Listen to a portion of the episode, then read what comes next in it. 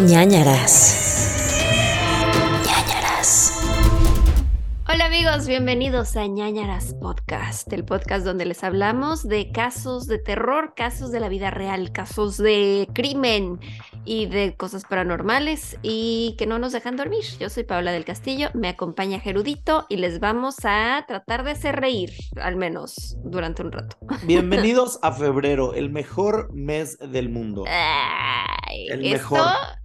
Siento que está comprado Pues es que es el por los acuarianos de febrero. Es el mejor del, el mes del mundo, es el que dura menos. Ay, qué triste. En rápido, ya. Ya acabaste, tuviste San Valentín, el Día de la Bandera. Tienes como muchas cosas increíbles, mi cumpleaños. Es muy increíble febrero para mí, porque es rápido y ya, de bolín. Ya acabamos. No como enero que siento que llevo 47 años en enero. 47. así. Enero es muy largo. Enero es eh, larguísimo, larguísimo. Sí, sí, pero es un gran mes.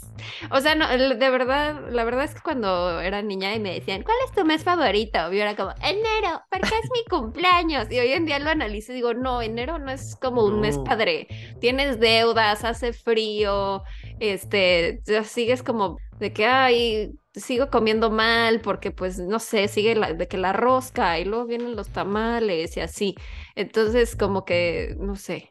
Y no, además y- tengo como, ajá, estoy como deprimida de las vacaciones. Sí. Es un buen mes, la enero verdad. creo que es de los peores meses, de hecho. Sí, estás como apenas empezando, pero ya como que muchos de tus propósitos de año nuevo pues ya valieron, entonces, ah, no, no es un Sí, buen mes. no, no, no es nada buen mes, lo siento. Lo siento por ti, pero no, no es nada buen mes. No, Eh, octubre es mi mes favorito. Octubre es bueno. Octubre es bueno. Aunque ya empiezas a tener la nostalgia de ya se va a acabar el año, ¿qué hice con mi vida este año? Por y ejemplo, luego repites otra vez, todo el año. Noviembre no me gusta. No, Porque octubre y tampoco. diciembre son muy top. Entonces, noviembre es como un. ¿Sabes? Para mí es en orden, o sea, no orden de importancia, sino orden de cómo van pasando. Febrero. por tu cumpleaños. No, no, no, no, no. Febrero, abril, luego. ¿Qué abril? O sea, no estoy en ¿Por orden Semana de. Santa? Ajá. No estoy O en sea, orden. tu orden de favorito. de favoritos. Estoy en orden de cómo pasan los meses. O sea, empezando por enero, febrero, marzo, así. Febrero es el primero ah, del año. ok. ujú, Ajá. Cronológicamente. Esa era la palabra, gracias, cronológicamente. Febrero, abril, siento que julio, Julio es bueno. octubre y diciembre. Sí. Y mención honorífica septiembre. Porque septiembre también, si eres mexicano, es buen mes. Porque tienes el 15, Eh, tienes está como- padre. Está padre. Hay chiles en nogada. así. Ajá, ajá. Si eres mexicano en septiembre es padre. Pero si eres del Bueno. mundo entero, no. Esos son mis análisis de los meses. Ay, sí. Si eres de cualquier otro país, no. No. Septiembre es horrible. No, no, está es horrible, bien. pero X. No Está empezando el otoño y me gusta ese clima. Ya van a estar mis boletos. Estoy muy emocionado. Amigos, es que ustedes no lo saben, pero mientras estamos grabando esto, yo estoy consiguiendo mis boletos para Rebelde, para RBD. Porque yo digo R, tú dices RBD. BD. R, BD.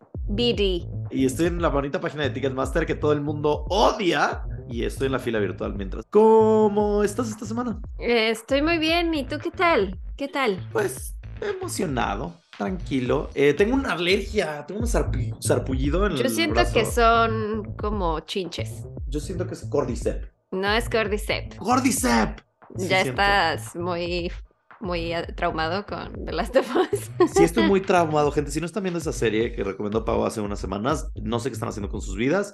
Es de las mejores series que he visto en mucho tiempo. O sea, es O sea, el justo- segundo episodio te gustó tanto como el primero. Sí, más. Muy bien. Yo qué creo. bueno. Es que la muerte de. Perdón, spoiler alert. No, güey, no, no spoilers. Bueno, mu- mutea eso que dije, ¿verdad? Pero la muerte de un personaje fue increíble.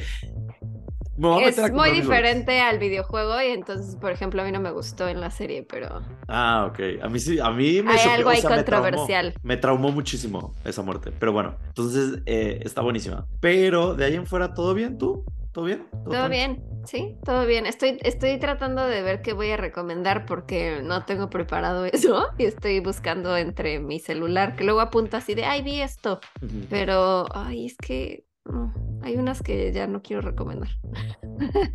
Ya te entiendo. Es más, pasa. voy a hacer una antirecomendación hoy. Ok, me gusta. Parece Adelante. bien. Bueno, es que al principio sí me estaba gustando y luego la verdad la dejé de ver.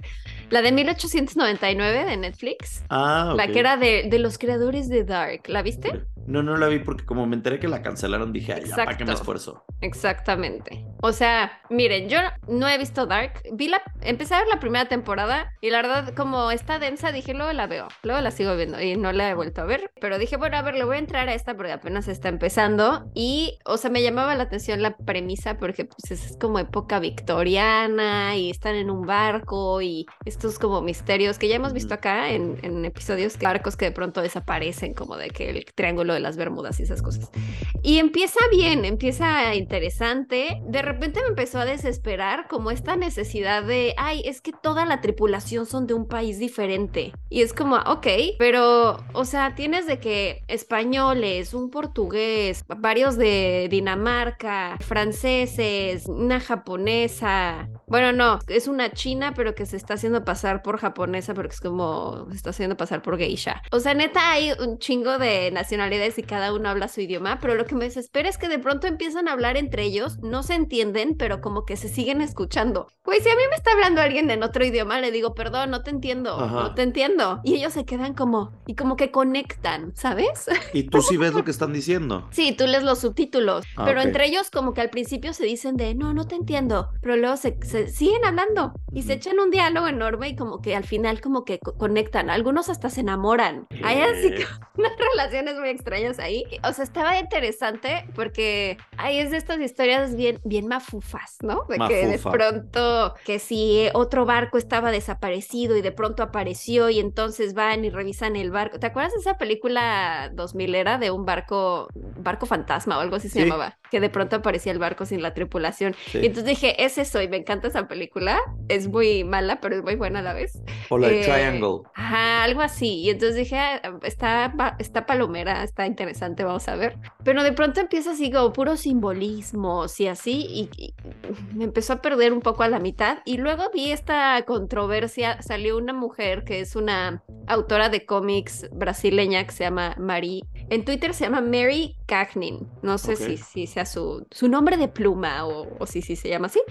Pero ella dijo, oigan, me, me piratearon toda mi historia. O sea, porque yo publiqué un cómic que Sí. tiene exactamente como la misma esencia. O sea, es como, ponía como comparativos de páginas del cómic y de la serie y era como los mismos simbolismos, desde los pósters que salían los, en los ojos de los personajes un triángulo y también Ujú. salen así en su cómic. La historia es muy similar. Y entonces como que dijo, yo hace unos años fui a una feria del libro en Europa y presenté mi cómic y a lo mejor de ahí los autores de la serie, que pues son los creadores de la serie que son de Alemania, pues a lo mejor vieron como se inspiraron en ella o no Sí. sé, pero pues no me han dado un peso y este, pues, ¿qué onda, no? Entonces de ahí ya dije, ay, esto qué, qué mala onda. Y luego como que me empezó a perder la historia, la dejé de ver a la mitad y luego me salen con que ya la cancelaron, entonces No la vas a lo terminar. de siento. Anti-recomendación 1899. Es que a mí desde que dijeron es de los creadores de Dark, dije, oh,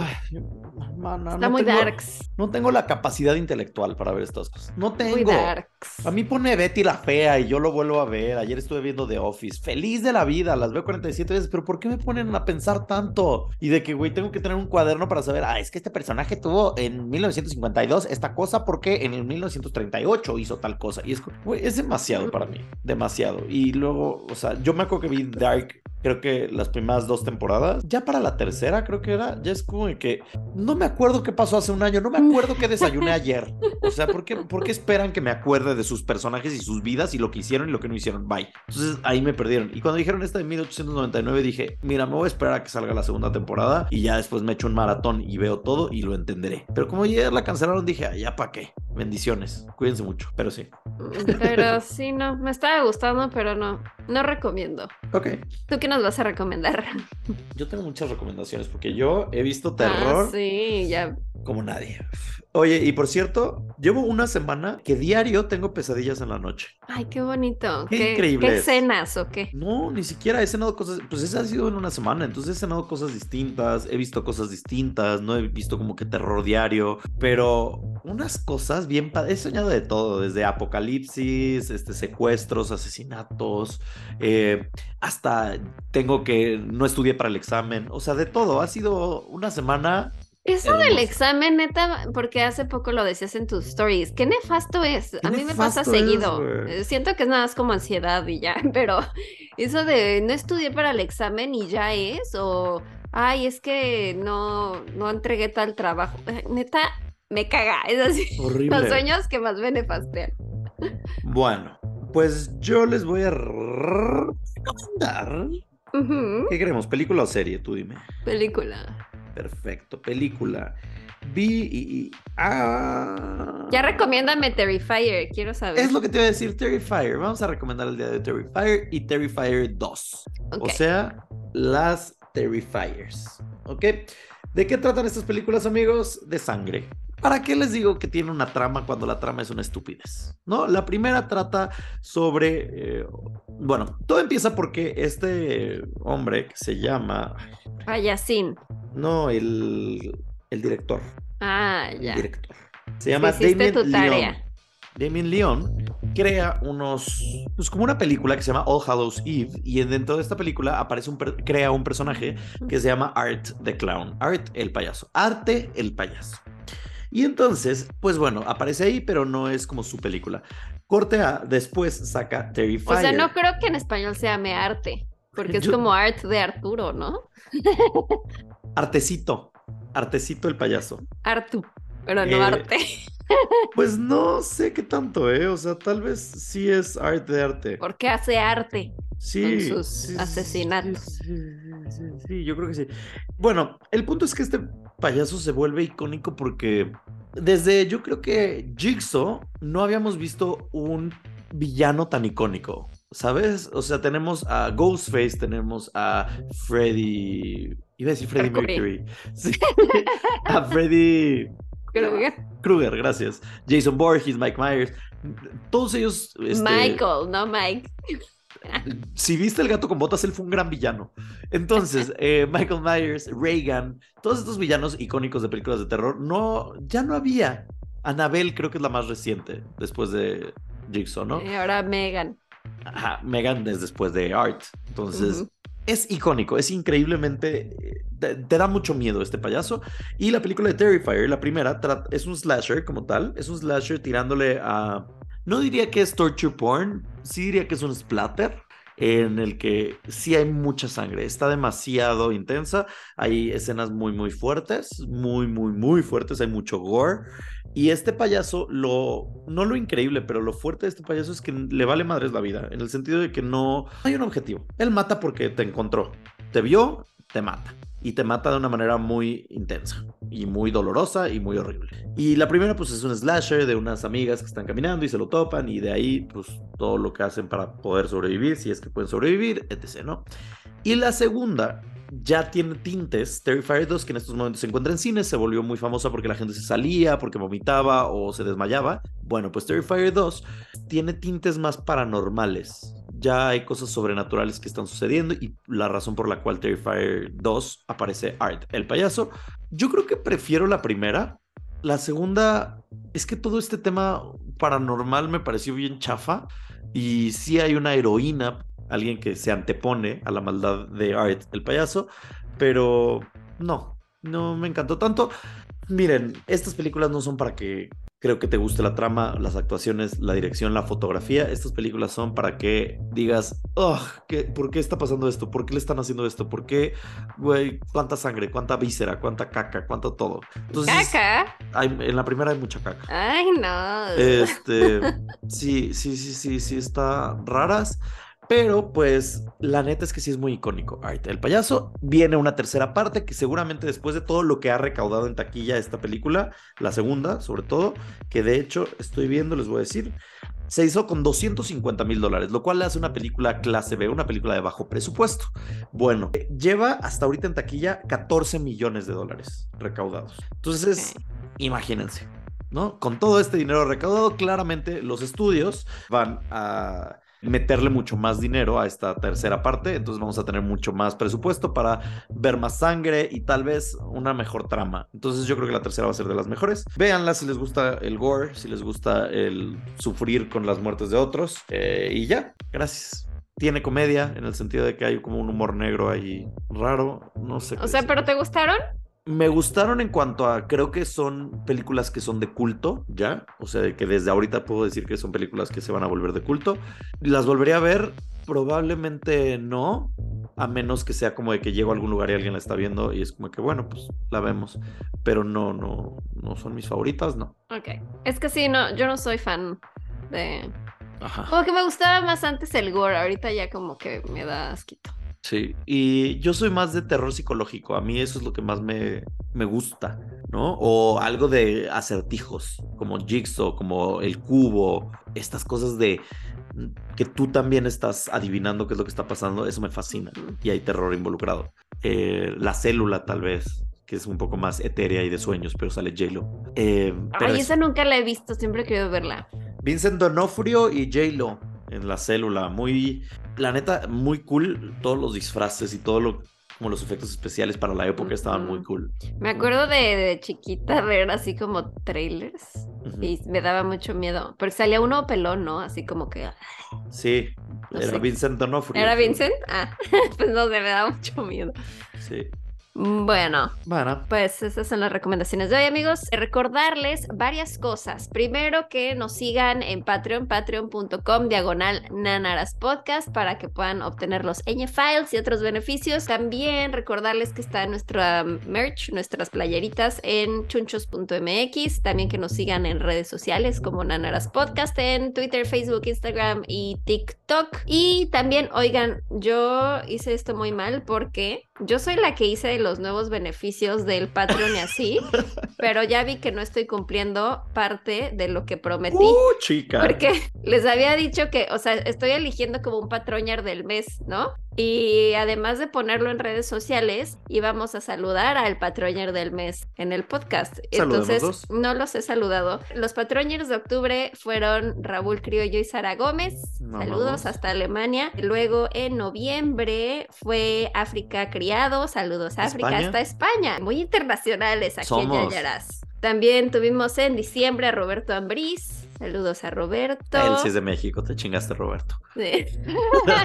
Pero lo amamos, ya lo vimos por ahí con su, su máscara de, de Purge en, en uno de los pandemonios. En enero, nuestro patroñer del mes fue Eduardo Jeffkins. Y pues la próxima semana les digo quién fue el de febrero, porque todavía no estamos grabando en febrero. Bien, pues saludos a todos y gracias. Sí. así es. Bendiciones. a Bendiciones. todos ustedes. Les cuento que estos, eh, que vienen sorpresas en este podcast porque siempre cambiamos y en unas semanas sabrán de lo que hablo. La próxima semana les daremos más información, pero prepárense para eso. Así es. ¿Qué más? ¿Ya- Bueno. ¿Ya, hablamos de todo? Sí, ahora les voy a traer una historia. Traigo, uy, un cazón. Casón o no, estoy listo. Cazón. Bueno, vamos a transportarnos al año 1984. Ujú. Ese año teníamos películas como La historia sin fin, Footloose, 16 velas con Molly Ringwald. En la música teníamos Footloose también. Teníamos Like a Virgin. Fue un gran año, me parece. Muy buen año. Pero no fue un gran año para todos. En 1984, en Sunnyvale, California, en abril más específicamente, Laura Black, Laura Black, una Uh. mujer de 22 años, ingeniera eléctrica, consigue un trabajo en Electromagnetic Systems Laboratory, o sea, siglas ESL. Ok. ESL Inc. Em, en Link. realidad es Link. Ella tenía menos de un año de experiencia, pero logró conseguir este puesto y era el trabajo de sus sueños. O sea, era su trabajo ideal y lo logró, eso chingona, pero no fue tan padre trabajar ahí porque su primer día de trabajo, pues ya está conociendo a todos sus nuevos compañeros, los de recursos humanos, pues le presentan ahí, ah, ella es Laura, no sé qué. Y pues ya en eso, pues conoce entre sus nuevos compañeros a un hombre que le haría la vida imposible. Ok. Se trata de Richard Wade Farley, un hombre de 40 años, técnico en computación que llevaba trabajando nueve años en SL Inc. Y así, en isofacto, en cuanto la ve, Richard se enamora perdidamente de Laura, según él. O sea, fue como amor a primera vista, pero pues más bien una obsesión, una infatuación. Te juro que esto no es Obsesión. Ha estado cantando esa canción toda la semana, Por este caso. Ajá. como diría Onda Vaselina, pero no, ya era OV7. ¿no? OV7, vuela Ya más era alto. OV7, Claro. pero sí era obsesión. Sí, era Sí. obsesión. Y entonces, tipo, ese, esa primera semana, este, uno de la oficina dice, oye, vamos a ir a comer, eh, Richard, yo y otro, ¿quieres venir a acompañarnos? Ah, sí, y va, come con ellos. ¿Qué? No, perdón, pero es que vuela más alto si es un disco de onda vaselina. Y no puedo continuar este podcast con ese error. O B7, te juro que esto no es. Si era onda vaselina entonces, ¿no? O era. Era uno que la portada era blanca, que salían todos ahí, así. Y luego Pero ya era el de eso sí más alto que vaselina. salen como en las nubes. que era onda vaselina, porque es S, onda vaselina, luego está O- onda vaselina vuela más alto, y luego OB7 salió CD00, según yo, con Love Colada y todas estas cosas. Y un- No, según yo ya el de vuela más alto ya era OV7. no la es obsesión. portada salían en las nubes. No es obsesión, es de onda vaselina incluido en su disco Vuela más alto. Mira, sí. Mm, Entonces sí era onda vaselina y sí era en Vuela más alto. ok. Ok, perfecto. Ya. Disculpe, yo sé que ustedes no podían continuar este, este caso con esa con ese. Interrupción ahí de garrafal. cultura pop. Ajá. Bueno, pues entonces ya eh, le dice el compañero, oye, vamos a ir a comer, quiere, ya sabes, o sea, comida oficinil, de que vamos a ir aquí al lado por unos tacos, ¿quieres venir? Y ella, ah, sí, gracias. Y ya va a comer con ellos súper normal, casual, una relación muy profesional del trabajo. Y ya, pero Richard dice, ah, nuestra primera cita. Ah, No, güey, no, ah, guácala, maldito obsesivo. ¿Por qué no? Porque ella no le estaba haciendo caso y para él era, Bueno, pero para él sí fue lindo. ya aceptó para Sí, salir nuestra primera conmigo. cita, está lindo. Él- No, porque no aceptó ir con él, aceptó ir con todos a comer. Bueno, nuestra primera cita en conjunto con todos. Vas a ver cómo no es una buena persona. Bueno, entonces él dice, ah, ya, perfecto, esta es nuestra primera cita. Y ya estando ahí, o sea, comen y todo, ya le dice, oye, este, bueno, pero para la próxima salimos tú y yo solos, ¿quieres salir Ay. conmigo? Y ella así de, no, gracias, Ah. no. O sea, ella tenía cero interés en él. Para Ok. empezar, decía, o sea, no me gusta, me dobla la edad. Y además, ella quería mantener todo súper profesional, o sea, era su primera semana de trabajo, quería, pues, enfocarse en el trabajo y ya, no quería tener un romance oficinil.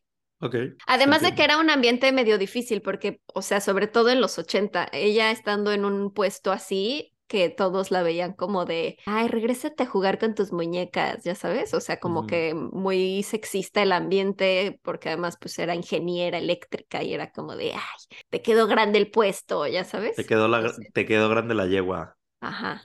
Y ella, ella quería demostrar que pues sí podía con eso y Sí. que estaba ahí como muy, muy profesional. Bueno, Richard se obsesiona con ella aún más, le empieza a dejar regalos en su escritorio y le deja cartas, le hace O sea, pan, pero es lindo, o sea, que hasta ahorita estamos lindos. pero si te dicen que no, es medio incómodo. Pero no hay peor lucha que la que no se hace. No, O, sea, te no dicen está... no, es no. Un no, es pero, un no. eh, Ok, pero un no es un ahorita no también.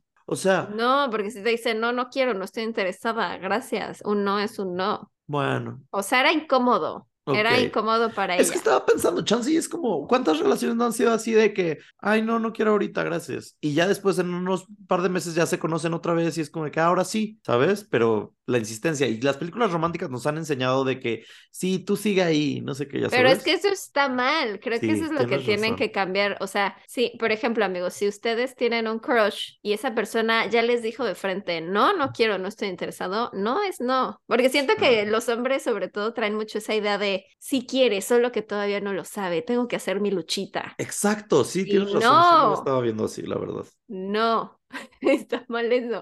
Bueno, ella neta no estaba interesada ni en unos meses ni en el momento, era no, no quiero contigo. Ah, Y ya, y él le seguía dejando regalitos, y ella le decía, no, gracias, no quiero esto, y se lo regresaba o lo tiraba a la basura, y él le seguía dejando cosas, le preparaba pan y se lo llevaba ahí a su lugar y le dejaba su panquecito o así, ¿no? ajá. Y además de dejarle regalos, empezó a llamarle a su lugar, o sea, en su asiento, su cubículo, varias veces al día de, hola, ¿cómo estás? ¿Qué haces? Y ella así, "Pues, trabajando. Ah, ok, ¿todo bien? Sí. Ah, ok, bye. Ya sabes, así, nefasto.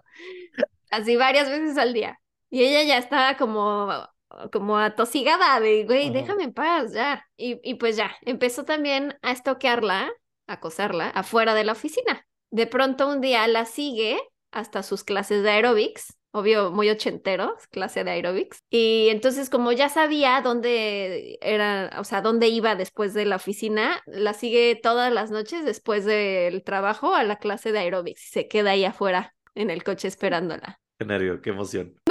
Güey, ¿por qué estás del lado Porque de viene, él? porque viene algo horrible, estoy listo, estoy listo. Pero no estás del lado de él. ¿o sí? No, no, no, no, no, no. El mensaje claro que hay que dejar es no acosen. No acosen. Güey, tienes que estar mortificado, no emocionado. Ay, pues es que si no, ¿para qué? Tengamos un podcast de cocina. Si no me emocionan estas cosas. Nos emocionan estas cosas. Claro que sí, allá todos Morbo. Bueno, entonces la esperaba fuera de las... Evidentemente para este punto Laura ya estaba muy preocupada por la situación porque decía, este güey me sigue todo el tiempo, me habla todo el tiempo, me deja regalitos todo el tiempo y no quiero nada con él. Richard empezó además a sacar información personal de Laura del Departamento de Recursos Humanos. Eh, o sea, por ejemplo, les decía de que, ay, oye, es que ya va a ser el cumpleaños de Laura y eh, pues le queremos eh, llevar un regalo a su casa. Tiene su dirección, así. Y entonces ya sabía la dirección de la casa de Laura y el teléfono de su casa. Entonces, eh, pues ya también le llamaba, eh, manejaba hasta su casa y se quedaba ahí estacionado afuera esperándola. Terror. Ajá. Luego se hizo amigo de un guardia del edificio de la oficina y logró conseguir una copia de las llaves del escritorio de Laura. Entonces, cuando ella no estaba, abría su escritorio y revisaba sus cosas como para saber más sobre ella. Y Mm. entonces él decía, no, es que ya siento que ya la conozco. O sea, ya en su mente ellos ya tenían una relación y él ya sabía todo de ella. Richard continuó escribiendo y escribiendo cartas de amor para Laura. Le escribió alrededor de 200 cartas en un transcurso de cuatro años. Escribí 200 cartas y 400 poemas. ¿Cómo? Había una canción de eso, ¿no? Escribí, No me acuerdo. Emma, escribí 200 cartas y cuatro poemas. No sé. Bueno, ajá. O sea, durante cuatro años continúa este acoso intenso. Y durante esos cuatro años le escribe unas 200 cartas. La seguía a su casa, sus clases. Laura ya no podía más, entonces dice, ya, me voy a mudar de casa, no puedo con que cada vez que salgo está ahí esperándome este güey. Pero le dura poco la paz porque Richard vuelve a encontrar su casa, o sea, la nueva casa a la que se mudó, así que se tuvo que volver a mudar. No, ¿Y o sea, se mudó dos veces. Se mudó cuatro veces. ¿Qué? Cuatro veces y el güey seguía apareciendo afuera de su casa. Y el Laura no está. Laura se fue. La Literal. perseguiré por la vida. Creo que Nick escribió esta canción. Neck es. ¿Cómo te acuerdas que se llamaba Neck? Ay, pues claro, es su One Hit Wonder. Laura no está. ¿No era ese el que decía que éramos bigotonas las No, mexicanas? ese es Tiziano Tiziano, Ferro. Ferro. Pero también De era italiano. Negras. Eh, Ah, era buena esa canción. Temón, temón. no, no. Ok, Temón. entonces Neck estaba buscando a esta vieja. A Laura. Bueno, entonces, eh, pues ya, ella ya está desesperada. No había dicho nada en la oficina hasta ese punto. O sea, esto fue en el transcurso de un año. Y no había dicho nada por lo mismo que decía, a ver, yo soy nueva, este güey ya lleva nueve años, además este tema sexista en la oficina, de que pues él ya, pues era un empleado consolidado, pues respetado en la oficina y ella era la nueva, todos se burlaban de, ay, sí, vete a jugar con tus muñecas. Ajá. Entonces decía, o sea, no me van a hacer caso y de todas formas, o sea, pues yo quiero mantenerme aquí como profesional. En 1985, o sea, ya después de un año de que ella había ingresado a la oficina, pues ya tiene tanto miedo de que este la sigue encontrando a donde se mude que dice, bueno, ya, le voy a decir a los de recursos humanos de SL que está pasando esto. Claro. Y entonces ya, eh, pues los de recursos humanos hablan con él y le dicen, no, pues es que vas a tener que ir a terapia psicológica porque pues esto eh, no es correcto entre los empleados. Bien. Y ya, o sea, lo mandan a terapia, pero en realidad durante ese tiempo él nunca deja de acosar a Laura. O sea, como que toma la terapia, la ignora, pero no cambia absolutamente nada. Y no puede hacer nada a la policía ni nada, porque no ha habido No, ningún incidente. porque además para ese punto ya ella había, se había acercado con la policía había llamado y le habían dicho como, pues es que no hay ningún delito. Y en esa época no había ninguna ley que impidiera acoso. O sea, el acoso Sí. no era un delito en lo absoluto y pues no había forma de protegerla o de hacer algo al respecto. Era como, te ha lastimado, ha, no sé, robado algo o destruido algo de tu propiedad, ¿no? Entonces no ha hecho nada malo, no hay un delito que perseguir, no podemos hacer nada por ti. ¡Ay, qué horrible está esto! Es muy frustrante. Ajá. Em, y pues ya, entonces no pueden hacer nada en el trabajo, no pueden hacer nada la policía. En mayo de 1986, por fin deciden despedir a este hombre, pero ni siquiera por el tema del acoso de Laura, sino porque se dan cuenta que su desempeño había bajado considerablemente, porque pues estaba todo el tiempo enfocado Ajá. en acosar a Laura, no en trabajar. Entonces, pues ya lo despiden, pero le dan una excelente carta de recomendación de ¿Qué? todas formas. Ay, todo No, mal. Qué miedo, porque además ahora mínimo en ese momento estaba siendo checado por la oficina, o sea, por las personas de la oficina y, mi- o sea, no está controlado, pero está visto, está vigilado. Y ahora quién sabe a dónde se vaya y nadie sabe de esto y nadie sabe que está acosando a una mujer en otro lado. Porque También nuevos- siento que sí, era un tema muy sexista, porque pues incluso los otros compañeros, pues sí sabían que él era raro y como que todo el tiempo estaba encima de Laura y que Laura estaba incómoda, pero pues todos eran como de, ay, es raro, y ya, no hacían nada al respecto. No mames. Que es como de, no es mi problema, mm, y ya.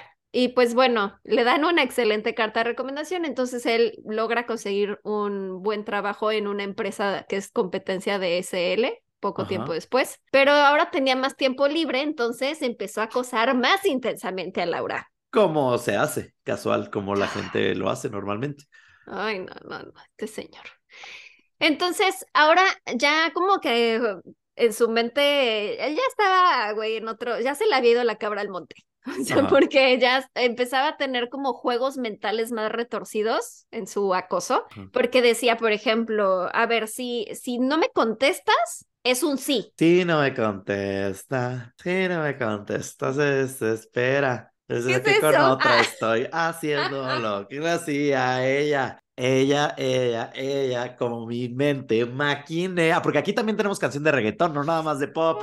Les ¿Qué tengo. es eso? ¿Qué es eso? Este, si no le contesta, de Farruko es. ¿Tú acaso? crees que sé que, quién canta eso? Si no le contesta, se desespera. Plan B, plan B. Bueno, así como diría Demon. plan B, Ajá, ajá, pues dice, si no me contesta, ajá. significa que es un sí. Entonces, por ejemplo, un día le, le llama a su casa, ella no contesta, y le deja un mensaje de voz y le dice, oye, eh, vamos a salir hoy, paso por ti a las 7 de la noche. Si no me contestas, significa que la cita sigue en pie. Si no quieres ir, llámame. Güey, este güey es un genio. Es como es un que- idiota, lo odio. Es un genio porque es como de que a huevo me vas a contactar, ya sea que me vayas a ver Ajá, o me me hablas para decir que no. ¿Me hablas para decirme que no? O ahí voy a estar. Entonces ella, pues no le contestaba, lo ignoraba. Entonces, ¿qué? El güey a las 7 de la noche en su puerta. Ya vámonos, ya vine por ti, vamos a la cita. Y ella le decía adentro, güey, te dije que no, vete, no estoy interesada, no quiero. Y él, ay, Güey. Lau, ya, deja de jugar conmigo así, ay, ya sé cómo eres, Lau. O sea, games with my Ajá. heart, quit playing games él with pensaba, güey, Brian Ajá. pensando así de que es que está jugando conmigo, es parte de nuestro juego, así es nuestra relación. Es como que se hace la difícil, pero sí quiere. Hoy tenemos él. muchas canciones, estoy muy listo. Siento que este es un caso musical. Este es. Laura no está está el nefasto. musical. Nefasto este hombre. Bueno, Ajá. obvio Laura ya era de please, ya déjame en paz. O sea, no, no sé qué hacer, please. Sí. Una vez, por ejemplo, Laura se asoma por la ventana y lo ve que está, o sea, su, su cochera tenía una, eh, pues para que pusieras una combinación, tenías que poner un código para que se abriera la cochera. Ok. Y lo ve ahí poniendo diferentes ¡Ah! combinaciones durante horas, güey. Y ella viéndolo, cómo está intentando entrar.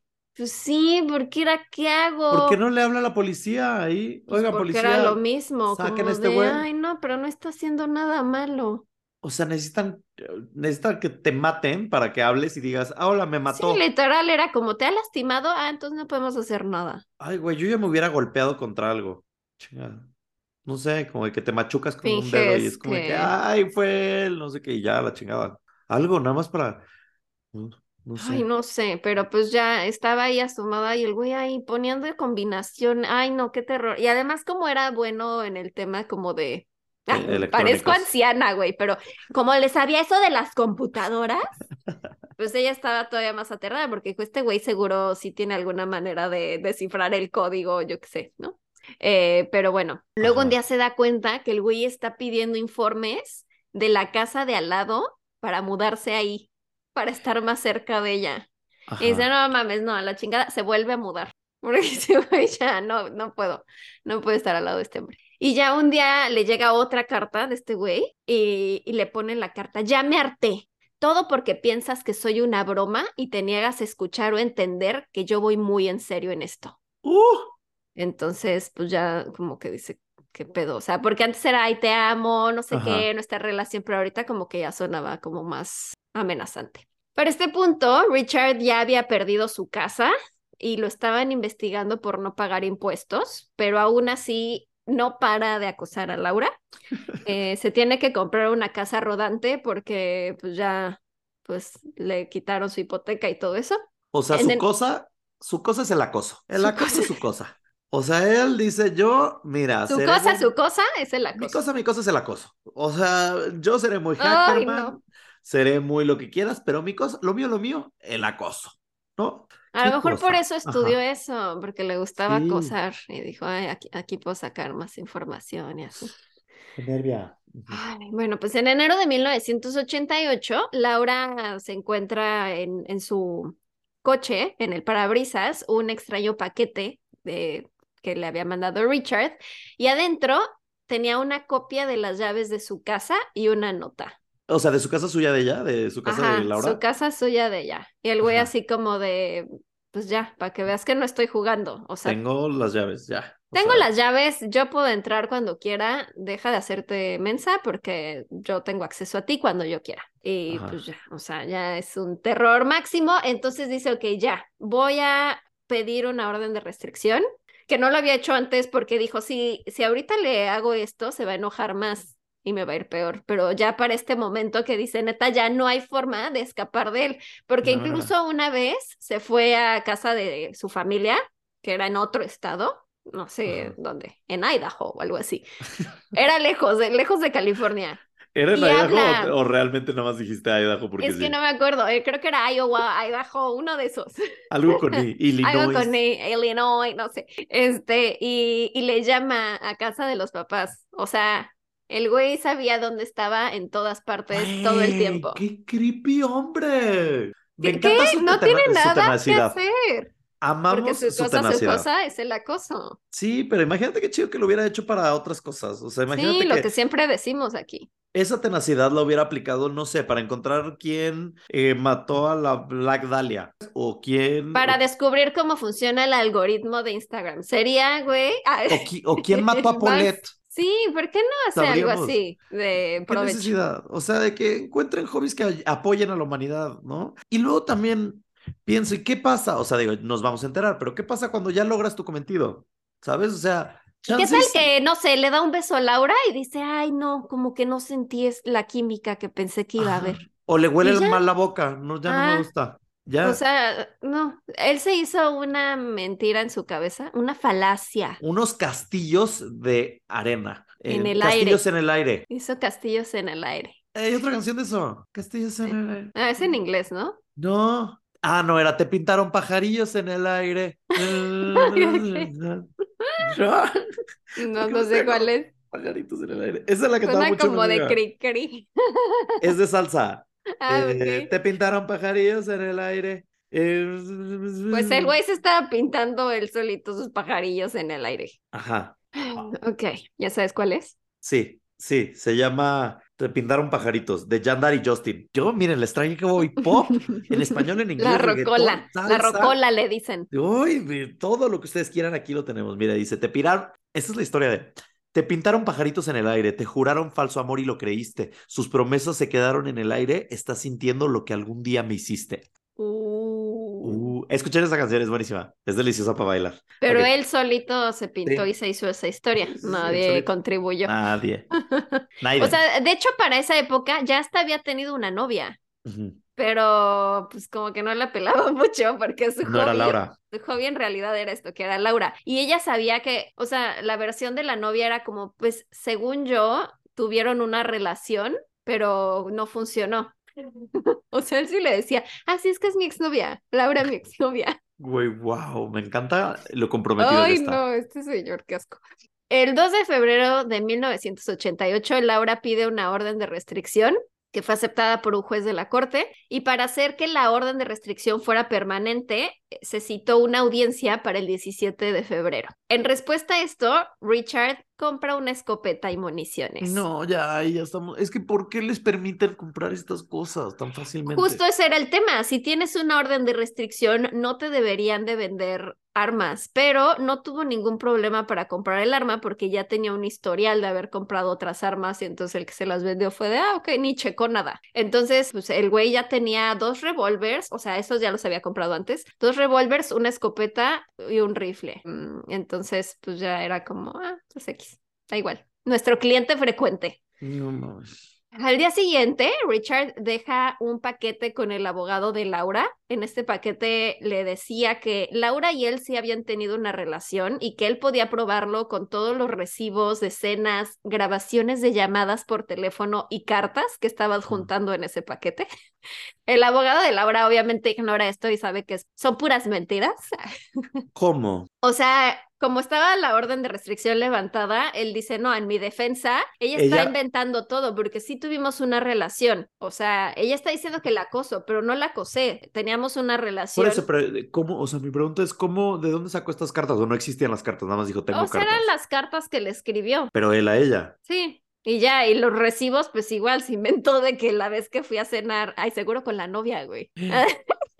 O de mi, que... mi recibo de McDonald's de cuando fui con mi Ajá. novia, y ya para él era, mira, ay, pedimos dos hamburguesas, fuimos nosotros dos. Chance el güey nada más tuvo hambre, ¿sabes? Dos... Y dijo, Sí, güey, se compró dos Big Macs Ay, y no. según él como, mira, este fue el día de San Valentín que fuimos a cenar a McDonald's. No puedo, no puedo. Eh, pero pues no, obviamente el abogado dice, güey, pf, no, no hay forma. ¿Qué es eso? ¿Por qué te estás como, Moneando con esto. te estás moneando con una, ¿qué es eso? Y para los que no están viendo el video, tiene como una pastilla gigante, no sé qué es. Es la tapa de una ah, vela. es la tapa de la vela, ya Es la tapa de una vela, Pero pero huele Pero es que increíble. de pronto que- nada más como que empieza así como, Ay, es que huele delicioso, de verdad. Ustedes, ojalá pudieran oler esta vela porque. Ay, que huele a Mm. whisky y café. huele a ingle de hombre Gritón. con mucho dinero. Ay, Huele, huele a ingle de Sugar Daddy. A eso huele. qué asco. Fresa. Es de café y whisky, así se llama, café y whisky. Pero además es edición, no los estoy promocionando, es edición limitada, entonces ya no la puedes comprar en el Bath and Body Works. Entonces, Y ni siquiera la has prendido. no la he prendido porque no la quiero acabar porque huele increíble. Ay, la amo, de verdad, qué cosa tan increíble. Perdón, sigue. Bueno, entonces le deja ese paquete y sabe que es mentira el abogado. El 16 de febrero de 1988, un día antes de la audiencia. Richard Farley manejó su casa rodante y entró al estacionamiento de la oficina ESL Inc. Slink. Slink. Se quedó un rato en el estacionamiento. Según su versión, estaba esperando a que saliera Laura de la oficina para convencerla de que se retractara de esa orden de restricción y si ella se negaba, se suicidaría frente a ella. Ay, sí, please. Sin embargo, sucedió algo diferente. Sí, obviamente. A las 3 de la tarde, Richard se baja de su casa rodante con una pistola automática, una Magnum, un rifle y dos escopetas. Había puesto un chaleco antibalas. No mames. ¿Y cómo te vas a de con un chaleco antibales, pendejo? Ajá, exacto, Ajá. es lo que luego dijeron, como de, no que se quería suicidar porque trae un chaleco antibalas. Chaleco antibalas, guantes de cuero y tapones para los oídos. Se dirige hacia la puerta lateral del edificio y le dispara a esta puerta, se mete por ahí y empieza a dispararle a todos los empleados que se cruzan por su camino. ¿Ellos qué culpa? O sea, también Laura qué culpa, pero ellos qué. Ajá. Se le fue la cabra al monte de plano. Empieza a dispararle a todos mientras se va dirigiendo hacia la oficina de Laura, que estaba en el segundo piso. Cuando llega a la puerta de la oficina de Laura, trata de entrar, pero ella había barricado por dentro la oficina y él le, dispara a la puerta. Casi le alcanza a dar parte de esa munición a Laura, pero eh, alcanza a esquivar. Por fin logra entrar, le dispara a Laura. eh, a Laura le da esta bala en el hombro y la No avienta hacia atrás y se queda inconsciente en el suelo. Y la deja ahí para que se desangre. Mientras estuvo ahí, estuvo como unas cinco horas en la oficina, mientras ya Checó afuera estaba... mails, revisó sus... Ah, sí, revisó la agenda, se hizo un sándwich. No, ya estaba fuera el equipo de SWAT pidiéndole que saliera, pero él se estaba moviendo de entre habitación y habitación para evitar que le dispararan y pues ya le disparaba de pronto a algunos. También era de, ah, este me caía bien, este me caía mal, porque por ejemplo había una con la que sí se había llevado y creo que la había rentado un departamento o algo así. Ajá. Y entonces cuando la ve a ella, le dice como de, párate, te puedes ir. Y ella así de, Ven, siempre llévense con todos. Siempre sean esa persona que se lleva con todos. Llévense hasta con los raros, porque los raros somos los que matamos. O sea, no yo. ay, no, qué miedo. No digas eso. A lo que voy es. No. El otro día, es que lo platicaba el otro día con mi psicóloga y me dijo, es que tú eres de los inadaptados, tú eres de los raros y entonces has creado una comunidad a partir de gente que se siente desadaptada y rara. Ujú. Y entonces digo como, ajá, si yo no lo hice, ya no lo hice ni lo voy a hacer, hubiese matado a mi gente en mi escuela, no hubiera matado a los que me Güey, caen bien. qué terror me estás dando. ¿Por, por qué terror? Ya no pasó, ¿sabes? O sea, ya, ese arroz ya se coció, ya se quemó, ya se hizo Ajá. socarrat. Este, socarrat, gran palabra, por cierto. Socarra. Eh, bueno, a lo que voy es, llévate con todos y siempre sea amable con todos, porque obviamente si tú eres el, el popular de la escuela y el bully de la escuela, vas a ser el primero que va a tener una bala encima. El primerito. Pero esta vieja vez se salvó por, por ser amable, porque no nos cuesta nada ser amables. Sí, ese es el mensaje. Sean El amables mejor- con todos. Lo que yo quiero decir es, el mejor chaleco antibalas es la amabilidad. Mira qué bonito. Mm, Ya no estuvo tan creepy como lo dije al final. No sé si viste la serie de Derek, de Ricky Gervais de Netflix, pero el eslogan era Kindness is magic. ¿Ves? Como la amabilidad es amabilidad magia. es magia. Entonces siempre sean amables con todos. Y Ellen DeGeneres siempre decía, sean amables unos con los otros. Ella nunca lo fue al final. Ella es mala, pero Ella es mala, pero no importa, más vale que lo digas. sí. Pero bueno, sí, a una que le caía bien le dijo, párate, te puedes ir. Y ella así como de, güey, ¿es, es en serio? O, sea, dijo, seguro me voy a ir y me va a Me va a disparar, disparar en por la atrás, ¿no? espalda, Y ajá. él, no, sí, sí, vete. Y ya se va corriendo y como Tanto que de da. pronto ve a otra y le dice, ah, tú vete también. Y la otra igual así como, porque le dijo, yo también me puedo ir, sí. Pero pues imagínate el terror de, no mames, ¿es real o nos está jugando, no? Y no les disparó por atrás. Se no, antoja. se fueron. Sí, se antoja que te disparen por atrás. No, ya. Perdón. Bueno, entonces durante esas cinco horas, pues él estaba ahí. Unos ya estaban como en algunas oficinas barricados, algunos sobrevivientes. Durante ese tiempo, Laura recupera la conciencia y, o sea, como que logra apretarse la herida, ya sabes, para detener el sangrando, el Rebeldona, maquilladona, me encantona. y se logra arrastrar y moverse hasta el lugar donde están los otros sobrevivientes que estaban escondidos. Eventualmente los sobrevivientes y Laura logran salir corriendo y escapan de la oficina Ajá. y Richard finalmente acuerda con la policía que se va a rendir y se va a entregar si le entregan un sándwich y un refresco. ¿De qué? Pues era como un sándwich de su restaurante favorito, pero no sé de qué era. De jamón y queso, seguro. De- Sándwich de paladar, ya sabes. de Ajá, sándwich de- de paladar de. Un sándwichón. Ay, uf, imagínate que pidieron. No me voy de aquí hasta tener mi sandwichón. ¿Ah? Pero un sándwichón traído de Yucatán. De Yucatán. Si no, no quiero. Yo no me voy a mover, ¿ah? si no, me trae mi sandwichón de Yucatán. Les Bomba. pidió su sándwich y su refresco. Se entregó finalmente. En total fallecieron siete personas. Fueron heridos cuatro, incluyendo a Laura. Richard disparó 98 balas. Cálmate, 98 balas. O sea, mediocre, llega al 100. pudieron, pudieron haber muerto más personas, pero por suerte solo fueron siete. O sea, fue bastante, pero para sea, es- 98 balas sí estuvo, llegó como, ¿no? ¿Me estás diciendo que Laura es rebelde y maquillada? Sí, Laura es una rebelde y maquillada. Es Eso. un caso trágico, pero al final ella fue rebelde y maquillada.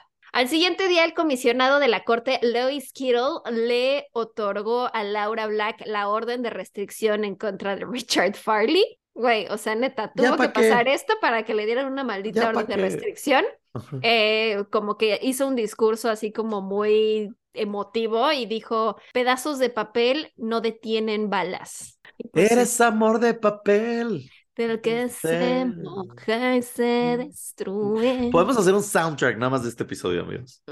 En el juicio de Richard, Richard admitió ser culpable de las muertes, pero dijo que no fue asesinato premeditado. Dijo que él solo quería conseguir la atención de Laura y suicidarse enfrente de ella porque ella lo estaba rechazando constantemente. Pues lo hubiera hecho desde el día uno, te hubiera suicidado, papito. Desvivido. Pero además me choca que sigue culpándola a ella, como de, es que ella me rechazaba, si no me hubiera rechazado yo no hubiera hecho esto. Y que es como, güey, e- eres tú, tú solito te creaste tu castillo de aire Sí. y tú solito hiciste este desmadre y, o sea, no culpes a Laura. Que también está ojete porque luego preguntaban así como a los, no sé, familiares de los sobrevivientes o así, como de pues, sobre el caso de Laura y decían como de, o sea, como que la culpaban a ella, como pues es que debió de haber hecho algo. Las muertes están en la conciencia de Laura y que es como de, güey, ella es la más víctima de las víctimas aquí. La victimísima.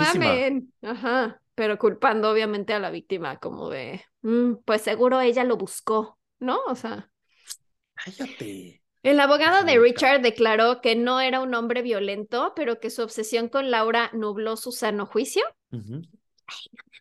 Eh, dijo, es que no tenía antecedentes criminales, él era descrito como un buen hombre, trabajador y amable, y según el abogado, es probable que nunca vuelva a matar. Ah, ok, gracias. Eso me da mucha tranquilidad, mucha. Gracias. Claro que sí, es como Michael Myers de Halloween. Si mientras siga vi- viva Laura, claro que va a seguir matando Como por ella. Laurie, Laurie Strode. sí. Laura, ajá. Ay, pero pues sí, está terrible esto porque pues antes de conocer a Laura, pues sí, todos lo, lo describían como "Ah, es un buen hombre, es muy trabajador, es amable, pero pues no sé, se le botó el topper de pronto. Toda la evidencia era clara, cientos de cartas, las armas, la munición que fueron compradas poco antes y su historia de su historial de poseer armas, así que era claro que sí fueron asesinatos premeditados. El 21 de octubre de 1991 fue declarado culpable por siete asesinatos en primer grado y sentenciado a muerte. Actualmente, o sea, ya pasaron más de 20 años y sigue cumpliendo su sentencia en la prisión San Quentin. Está en death row, ¿cómo se dice eso? Como en cadena. Ay, ¿cómo se dice death row en español? Pues va a ser ejecutado Sí, próximamente. X está Condena en de la muerte. fila. Está en fila para ser ejecutado, está esperando su ejecución. Después de su arresto, le envió una última carta a Laura desde prisión y le puso, finalmente has ganado tú. Güey, no era un juego, nadie estaba jugando más que tú. ¿Y O sea, él seguía como jugando a las traes y es como, solo tú las traías, güey, nadie jugó, nadie jugó, tesoro. Uy, qué coraje, ajá. Laura estuvo 19 días en el hospital recuperándose, después ya fue dada de alta y siguió trabajando en ESL Inc. varios años. Debido a este caso de acoso y las graves consecuencias que tuvo, y después también de que murió una actriz, en otro caso, pero una actriz llamada Rebecca Schaefer, que también fue acosada, California aprobó por primera vez leyes antiacoso en Estados Unidos. Así que a partir de este caso es que por fin ya es penado el que alguien esté acosando en Estados Unidos. Y después de esto, en el en 1993 hicieron una película para televisión que se llama I Can Make You Love Me. O sea, puedo lograr que me ames. O también le llaman Stalking Laura, eh, que Yo le hubiera de- puesto la hora del acoso. ¿Vieron? ¿Entendieron ese doble sentido? La hora del acoso, Laura del acoso. Sí, sí. Pero en inglés, en inglés no funciona. Este. Stalking Time. Laura del acoso. Laura de la cosa. es protagonizada por Brooke Shields, como Laura Mm, Black. Me encanta. Eh, pues ahí está, si quieren ver esa peli. O sea, no crean que es una gran producción, es una peli para televisión. Laura Pero Negra.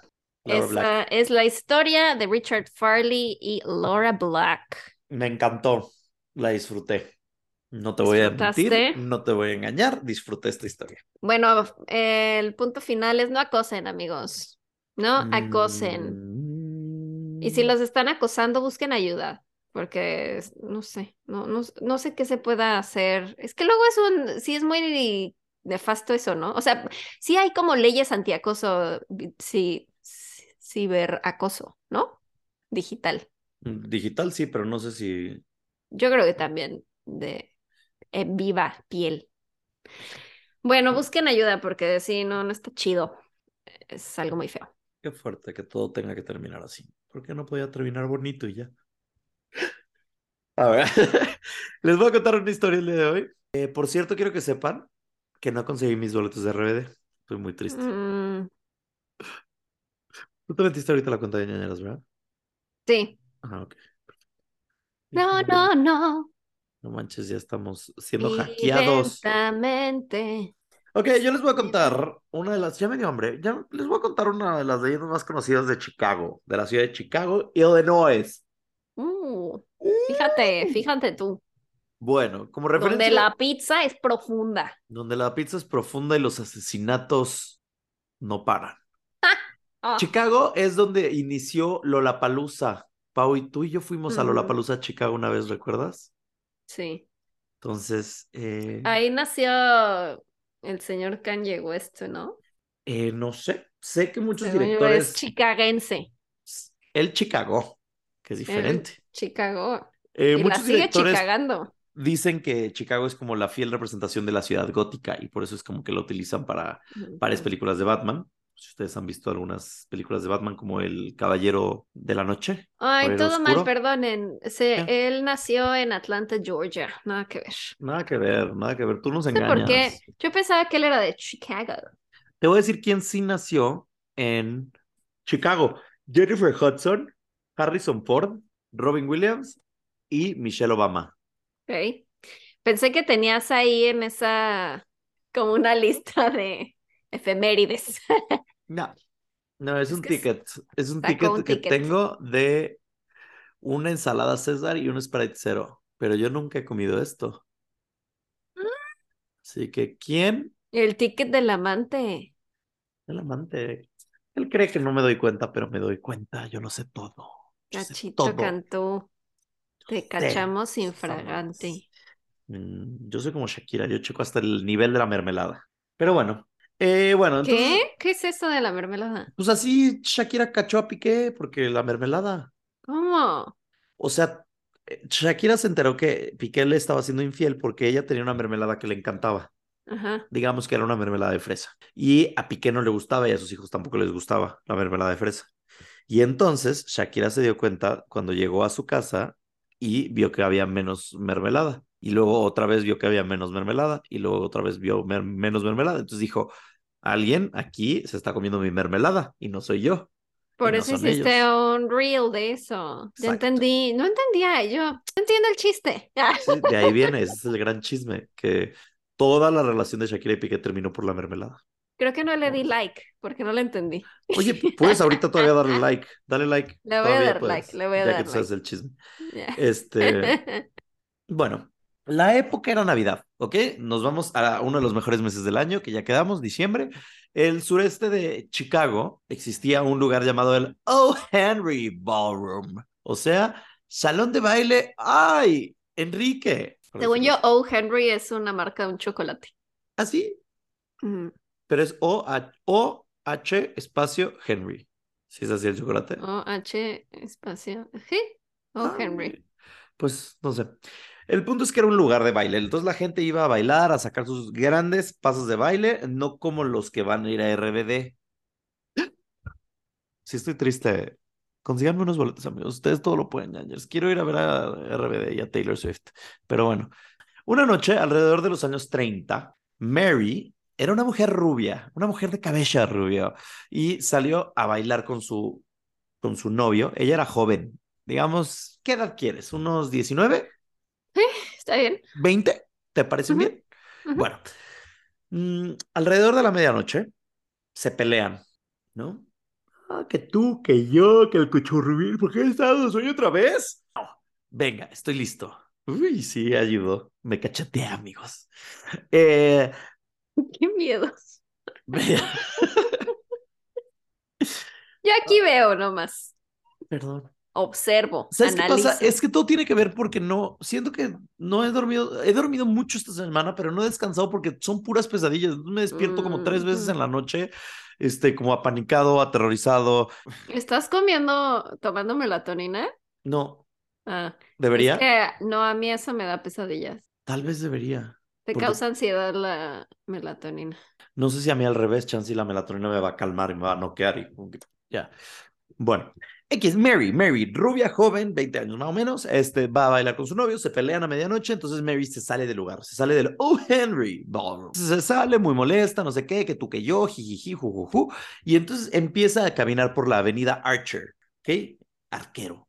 Y entonces también hay una canción de Taylor Swift que se llama The Archer. I'm the Archer, I've been the prey. También para que la incluyan en la banda sonora de este episodio. Y muy molesta ella, ¿no? Entonces empieza a caminar por la avenida Archer y no se da cuenta que de repente, pues como que siente un dolor de cabeza y el dolor de cabeza era que la habían atropellado y había muerto. Adiós, Mary. Fue un placer.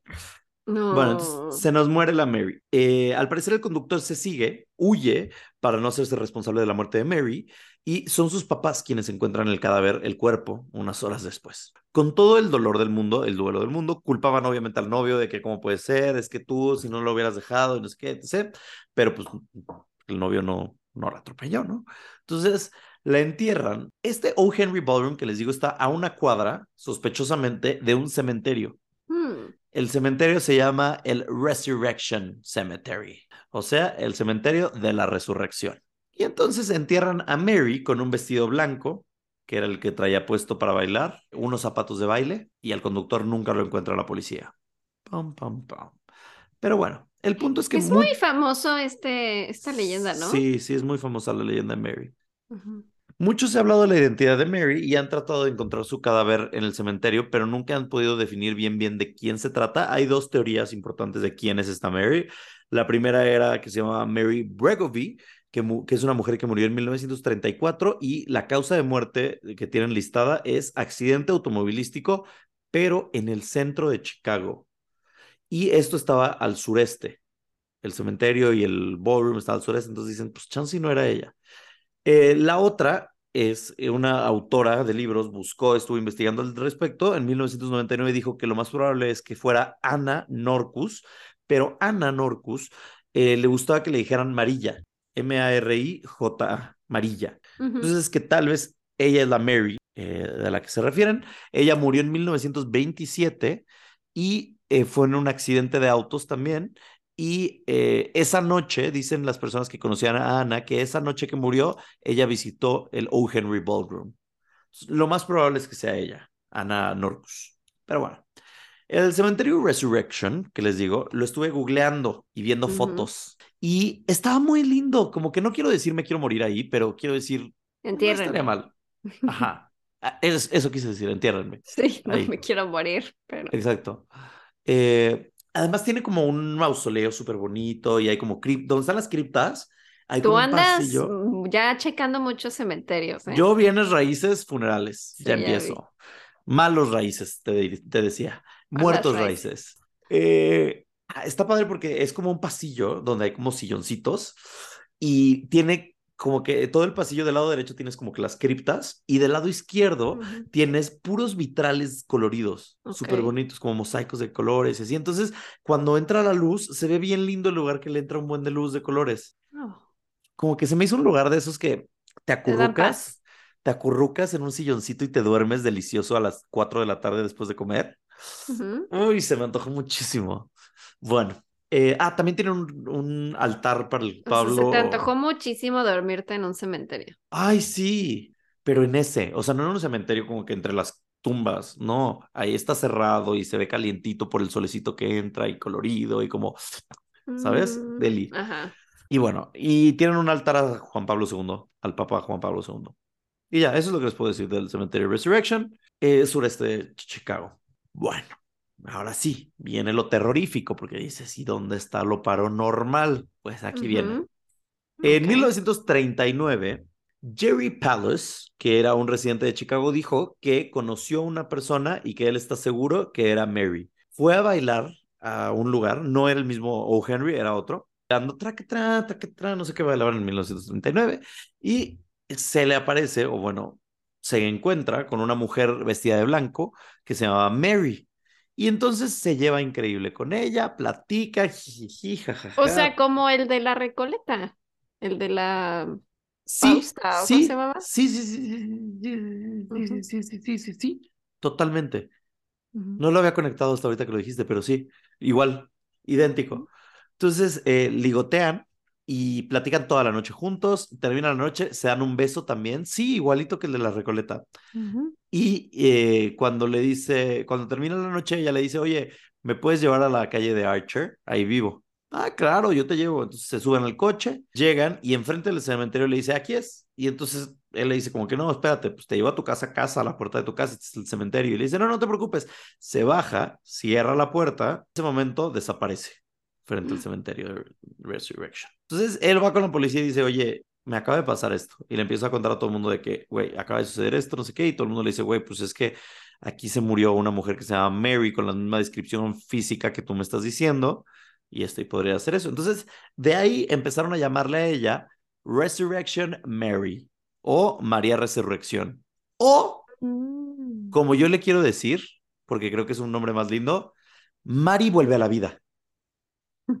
Siento que Sí. está bonito. Mari vuelve a la vida. Es como cóctel de levantacrudos. De marisquería. Sí. Entonces, desde esa fecha ha habido muchos avistamientos de Mari vuelve a la vida, como en 1973, que dicen que se apareció en otro club de baile llamado Harlow's y similar la historia la reconocen porque tenía su vestido blanco y dicen, güey, pues en 1973 alguien con ese vestido tan anticuado, qué raro, pero pues bueno, no juzgamos. Y entonces un par de personas les dijo, oye, ¿me puedes dar aventón? Y ellos de que sí, claro, ¿dónde vives? Ay, vivo en el cementerio Resurrection, por el cementerio Resurrection. Ah, ok, bueno, pues sí, no sé qué, no sé cuánto. Y no, al final del día no la llevaban. Como de que ella decía, bueno, ya no la encontraban de repente. Ah, pues bueno, encontró otro raido, yo qué sé, ¿no? Un año después de esto, esto fue en 1973, en 1974 va a otro club de baile que está justo enfrente del cementerio, que se llama. Chet's Melody Lounge. Yo no entiendo por qué están poniendo tantos clubes de baile alrededor de cementerios. Empecemos por ahí. Yo no, Sí, no. No es una buena idea. no quiero ir a bailar y Porque salir. van a salir muchos pedos que van a decir, ah, vamos al cementerio, ¿no? No tiene sentido, no me gusta. Vandalismo y... Ajá. Este, bueno, y entonces eh, llega al Chet's Melody Lounge, que está frente al cementerio, un taxista y entra por la puerta y entonces le empieza a hablar como al gerente y al bartender y les dice, oigan, necesito que me ayuden. Y dicen, ¿qué pasó? Bueno, pues es que eh, vine a dejar aquí enfrente, por donde está el cementerio, a una mujer que se llama Mary. La acabo de dejar en el cementerio, pero no me pagó. Y cuando la busqué ya no estaba. Y entonces le Ah, dicen, pues qué mala onda que no paguen los fantasmas, ¿eh? es una fantasía. Pues es que también O Chansey sea, tenía sí usó dinero el de... servicio y... Exacto. Sí, eso sí está mal. Y pues bueno, dicen, pues mira, está la leyenda de Mary, la Mary vuelve a la vida, Chansey fue ella. Y entonces él dice, bueno, pues ni modo, Chansey fue. De ahí hubo avistamientos en 1976, 1978, 1980 y 1989, en el que varios coches pasaban por la calle Archer y justo eh, cerca del cementerio veían a una mujer vestida de blanco. Y algunos de ellos, de hecho, la atropellaron sin querer, o sea, como que le pegaron. Y otros dicen que tuvieron que esquivarla y no, no, les no le pegaron. Los que sí le pegaron se bajaban para ver a quién le habían pegado y qué había pasado y Ujú. si estaba bien. Y cuando se bajaban, no había nadie. Desaparecía. No existía una persona ahí. Eh, entonces, otra de las cosas raras es que eh, el cementerio Resurrección está, que además qué nombre tan fuerte como para una historia de una mujer que vuelve a la vida, ¿no? El cementerio Resurrección. Sí. Está rodeado por una barda de hierro, ¿ok? De tubos de hierro, palos de hierro. Y que hay una seccioncita donde parece que una persona agarró los barrotes de hierro y los quemó con sus manos. Entonces dicen que esas son las manos de Mary que marcaron el cementerio. Los policías dicen, no, en 1976 hubo un accidente de un coche, de un camión, y por eso está así la barda. Pero está muy raro porque sí parecen manitas. Entonces todo el mundo dice, güey, no es normal lo que me estás diciendo, no puede ser que sea un camión. Bueno, en enero de 1979, otro taxista llamado Ralph recoge a una mujer llamada Mary, eh, rubia, joven, cerca de un centro comercial. Le dice, ¿dónde vives? Ah, vivo por la avenida Archer. La lleva a la avenida Archer, donde está el cementerio. Ya que están ahí, le dice, bueno, pero pues, ¿dónde está tu casa? Y ella señala una cabaña que está en el cementerio. Miedo. entonces, pues, le dice, ¿cómo? ¿Vives en una pequeña cabaña en el cementerio? Eso está súper raro. Y este, Y, y, y, y, ella empieza a gritar, sí, aquí es, aquí es, aquí es, aquí es. Ah, ok, bueno, pues déjame, me, me orillo. Y entonces se orilla y cuando le dice, bueno, pues son tanto dinero, lo que sea, el banderazo, lo que quieras, ya no hay nadie en la parte de atrás del coche. Y dice Ralph, nunca se abrió la puerta, estoy seguro que fue una aparición porque no tenía cómo salir, a menos que se haya salido por la ventana, pero creo que se, se hubiera dado Se cuenta. aventó. Entonces, el periodista que entrevistó a Ralph dijo, Ralph es un taxista de 52 años, bastante cuervo, padre de familia, conservador, ¿Cuervo? con trabajo. Cuerdo. Ah, te entendí bastante cuervo. Ok. Yo aquí a Barry. Este... Amamos el taxista cuervo. Ese podría ser otro de tus bonitos Pokémones de este podcast. El taxista El cuervo. taxista cuervo. Ralph, el cuervo taxista. Este, ¿A dónde lo llevo? El banderazo. ¡Ah! Eso ya es un loro. Sí. ¡Ah! Este.